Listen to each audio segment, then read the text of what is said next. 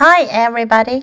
今天我们开始读 Scott Foresman Reading Street Scott Foresman 的分级读物，我们从 Grade K GK 开始读。今天要读的呢是 K One One Off to School.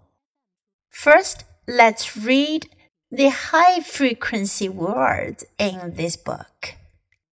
A M I, N, on. Now the concept words bus, car, bike, train, skateboard, scooter, walking. Now listen to the book. Off to school. I am on a bus. I am in a car.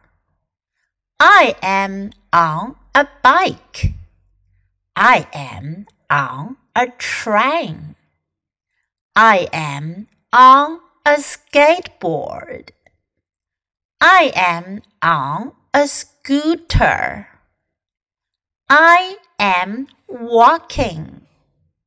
这本书讲的是 off to school，离开家去上学。off to school，出发上学。I am，我是这个句型呢是英语中非常常用的。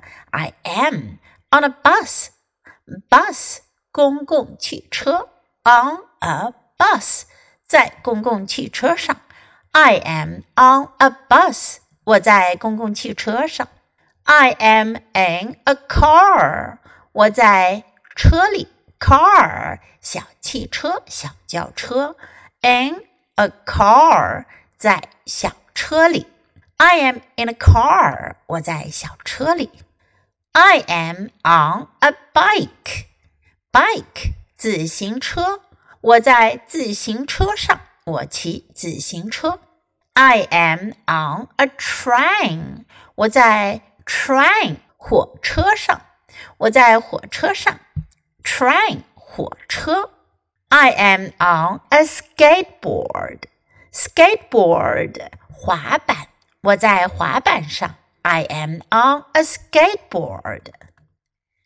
I am on a scooter. Scooter 滑板车。Scooter, scooter. I'm on a scooter. I am walking。最后这个小男孩他在干嘛呢？Walk 走路。I am walking。我在走路。Now let's read the book together. Off to school. I am on a bus. I am in a car. I am on a bike. I am on a train. I am on a skateboard. I am on a scooter. I am walking.